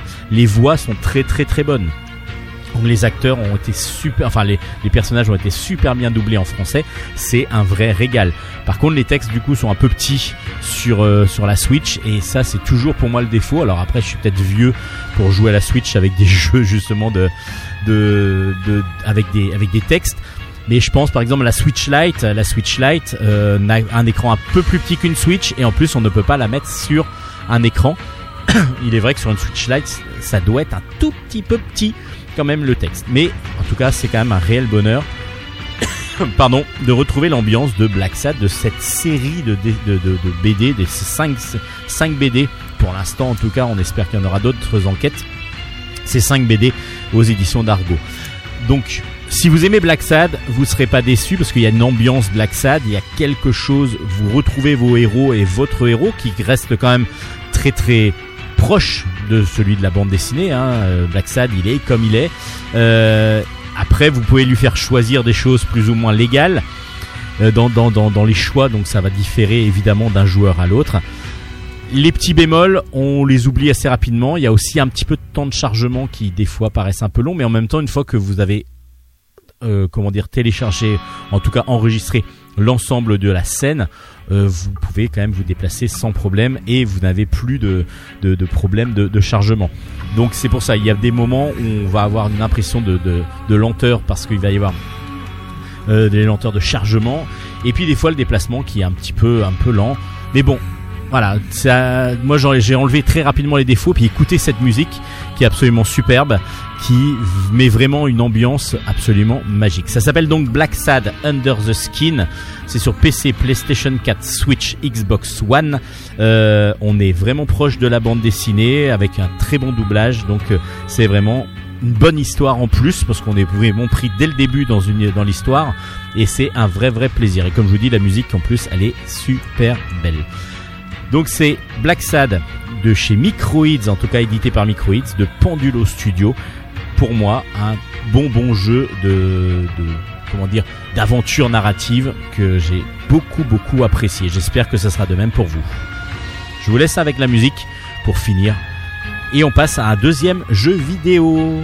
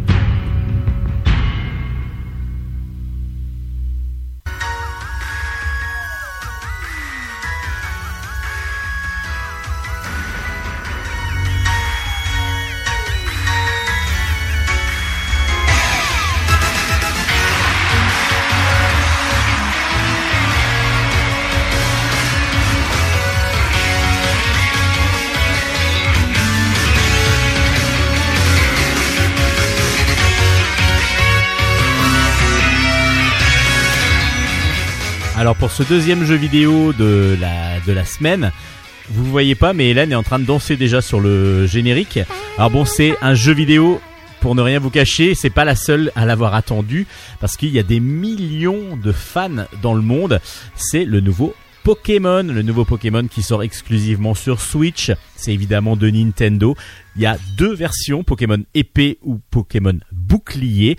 Hélène, donc, Oui. je vous laisse, vu que c'est un de vos jeux préférés, je vous laisse le, bah, nous, nous le présenter, nous présenter un petit peu ce que vous en avez pensé de ce superbe Pokémon. Je crois qu'il est très très beau. Il est très beau. Euh, alors avant de commencer, ce que je tiens à dire, c'est certes, c'est un de mes jeux vidéo préférés, mais ce n'est pas pour rien. Je m'en suis rendu, enfin, je le savais déjà un peu, mais je m'en suis rendu compte très récemment. C'est très, que vous très, aimez- très générationnel.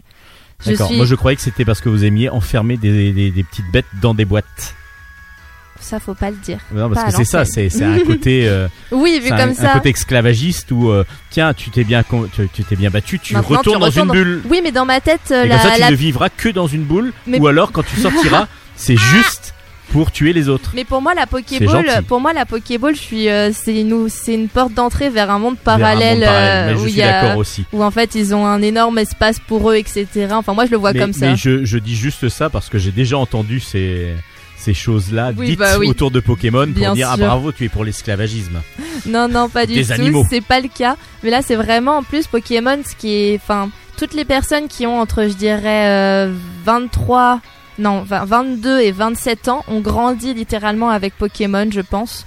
On est du coup, bah même, euh, même en vieillissant, etc. On n'a pas réussi à à s'en défaire, on va dire. Alors que là, les adultes vont se dire, bah, ça fait un peu enfantin, etc.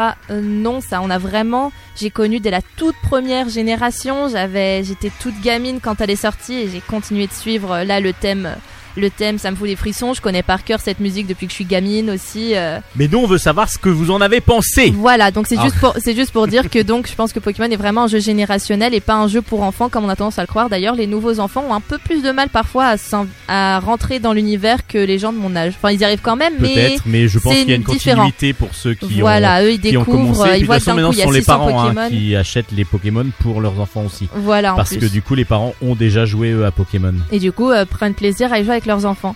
Alors du coup, moi j'ai testé Pokémon Bouclier que j'ai beaucoup aimé. Enfin, j'adore, j'y joue énormément. Bon là, j'ai fait une petite pause pour mes études, mais euh, j'y- je passe beaucoup. Bon, de j'ai quand ça même sert beau- à rien par rapport à Pokémon. Oui, c'est vrai.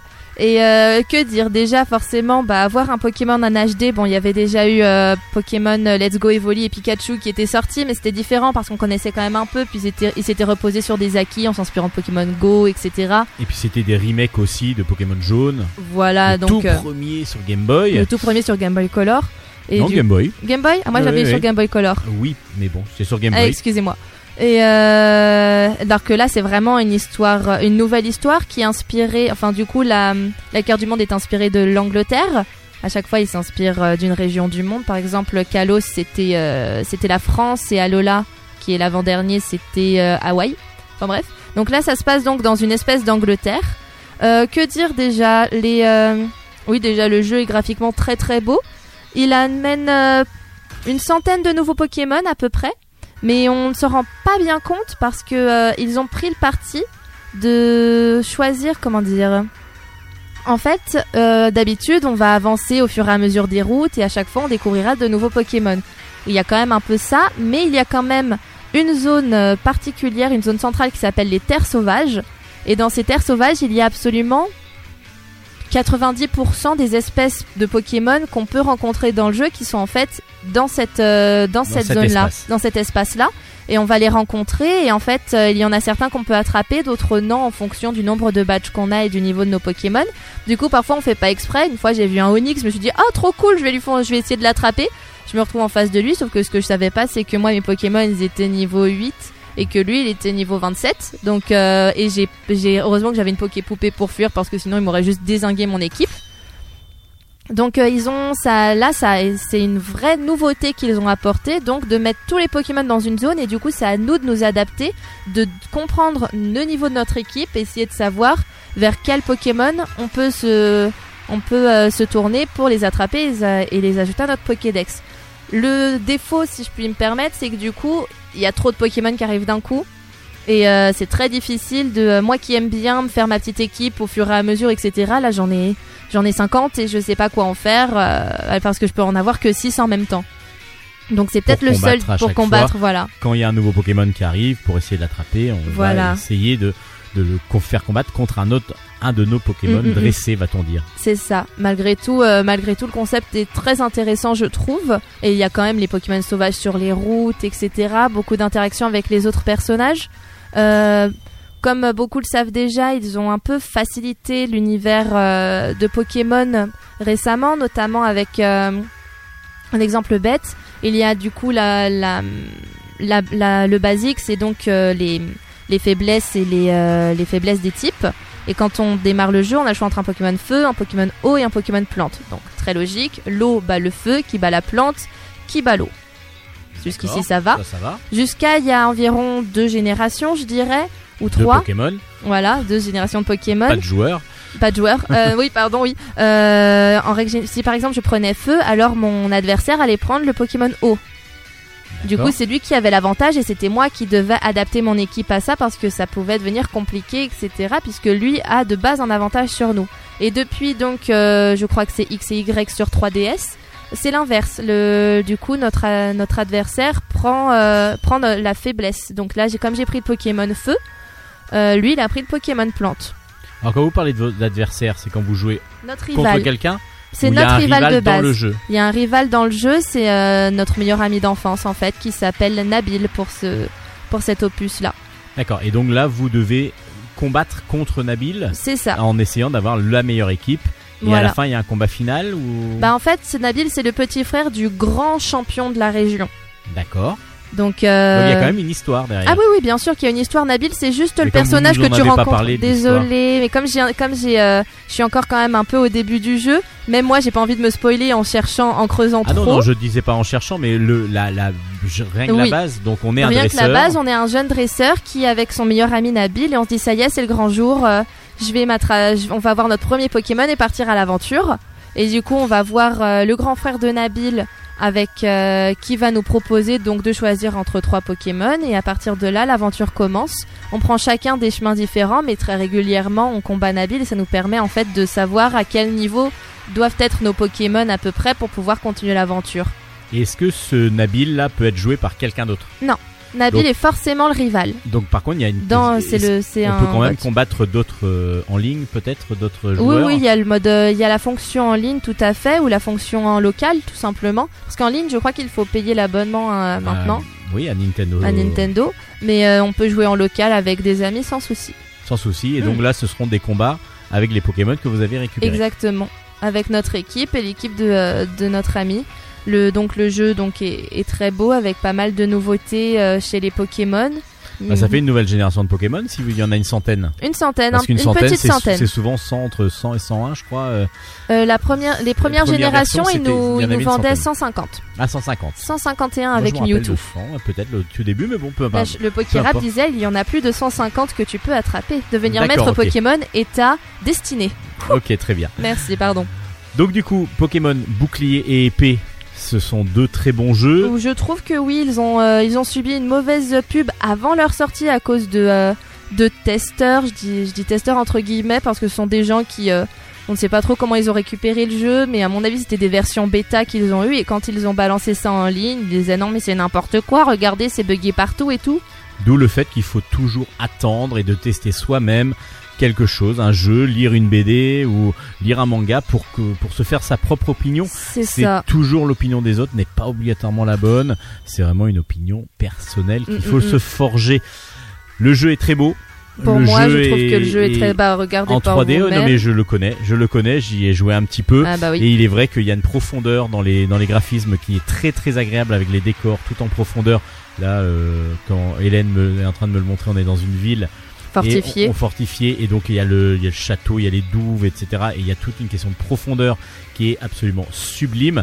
Graphiquement, bah évidemment, c'est ça, ça reste très euh, cartoon parce que c'est du Pokémon et c'est vraiment accessible à tous. Tout Le- à fait. tout ce qui est gameplay est toujours aussi efficace et toujours aussi simple d'accès. Bon, il faut connaître un petit peu le monde des Pokémon. C'est quand même plus pratique. On est vraiment sur un très bon Pokémon et surtout un- le premier exclusif sur Switch.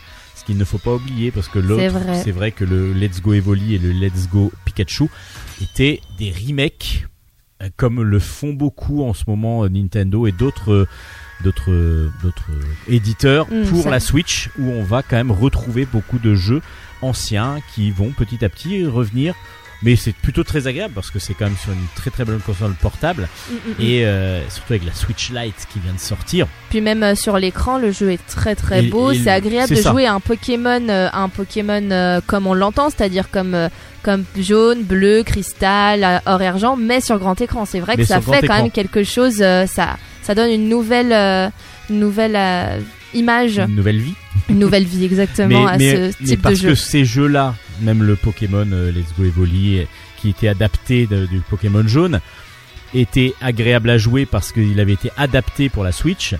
Alors qu'il y a certains jeux qui sont juste des portages ou qui sont des et on voit par exemple les tout, tout ce qui est texte est trop petit Oui, oui, oui, sur l'écran de il y a des il y a des jeux alors je vais pas les citer parce que c'est pas obligatoirement le lieu mais je sais qu'il y a des jeux où j'ai eu beaucoup de mal à jouer sur le côté portable de la Switch.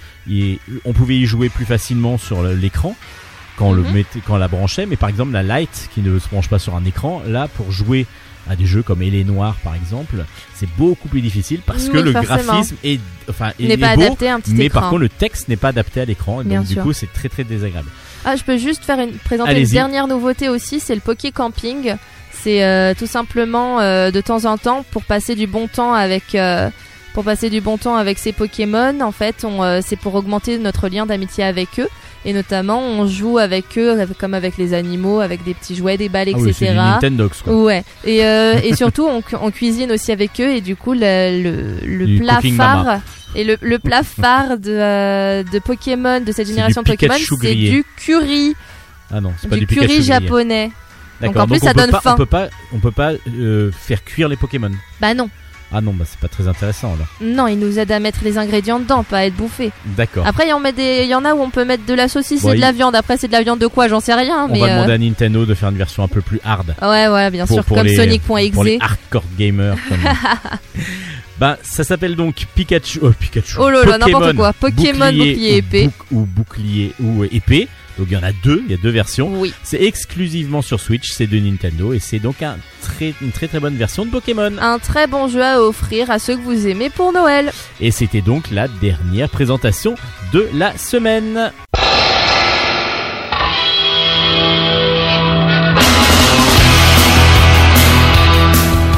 Et c'est ainsi que se termine Bulle en stock et c'est le dernier Bulle en stock de 2019. Et oui, parce que là on va partir en vacances. Ouais, et puis bah surtout on a mérité, on, était, on a été très très sage et donc on va avoir plein de cadeaux et Ah tout. bah donc ouais. on aura plein de choses à vous présenter à la rentrée. Vous avez commandé quoi au Papa Noël? Moi des BD bizarrement. Étonnamment. Ouais, et puis un peu de jeux vidéo. Bah oui, tant qu'à faire. Tant qu'à faire. Bon, euh, je pense que ça devrait aller. Moi, j'ai commandé un aurai. PC gamer. C'est un peu dans le même esprit. Voilà, pour, euh, pour jouer aussi. Voilà. En tout cas, vous pouvez retrouver pour l'instant les, les, albums, les, les jeux vidéo que nous avons présentés dans, sur notre page, ah, pardon, sur notre page Facebook. Avec l'animé aussi. Avec Avec l'animé aussi, Garden. évidemment. Euh, donc c'est sur Netflix, si je me rappelle bien. C'est ça. C'est sur la page Facebook du, de l'émission Bulle avec un S Bulle en stock. Et on se retrouve du coup, ben nous pendant euh, pendant deux semaines on n'est pas là. Et puis on se retrouve à la rentrée. Avec très grand plaisir pour euh, démarrer en beauté cette année 2020 ensemble. Bah, en tout cas, j'espère que vous allez passer de très bonnes fêtes, que le Papa Noël va vous gâter, que vous aurez plein d'albums et plein de jeux et plein de mangas à vous mettre sous la dent et sous l'œil, surtout sous les yeux. Et que vous allez vous éclater aussi pendant les fêtes de fin d'année avec tous les gens que vous aimez, bien Alors, sûr. vous éclatez par la joie, hein, Bien sûr. de pas avoir d'accident. Mais en tout cas, Ah, tout de suite. J'ai même pas pensé, quoi. En tout cas, on se retrouve d'ici la- ben, en 2020 la prochaine fois. Euh, Mhm. D'ici là, passez de très bonnes fêtes. Comment on dit bonne fête en japonais? Euh, ah, on- pour dire bonne année, on dit Akemashite omedetou gozaimasu. Donc on va attendre un petit peu pour l'année prochaine. alors. Voilà. Ouais. Parce Allez, que bonne dis- fête, j'ai pas. D'ici là, bonne fête à tous. Allez, ciao, ciao, ciao. Bata mata lainen. À l'année prochaine.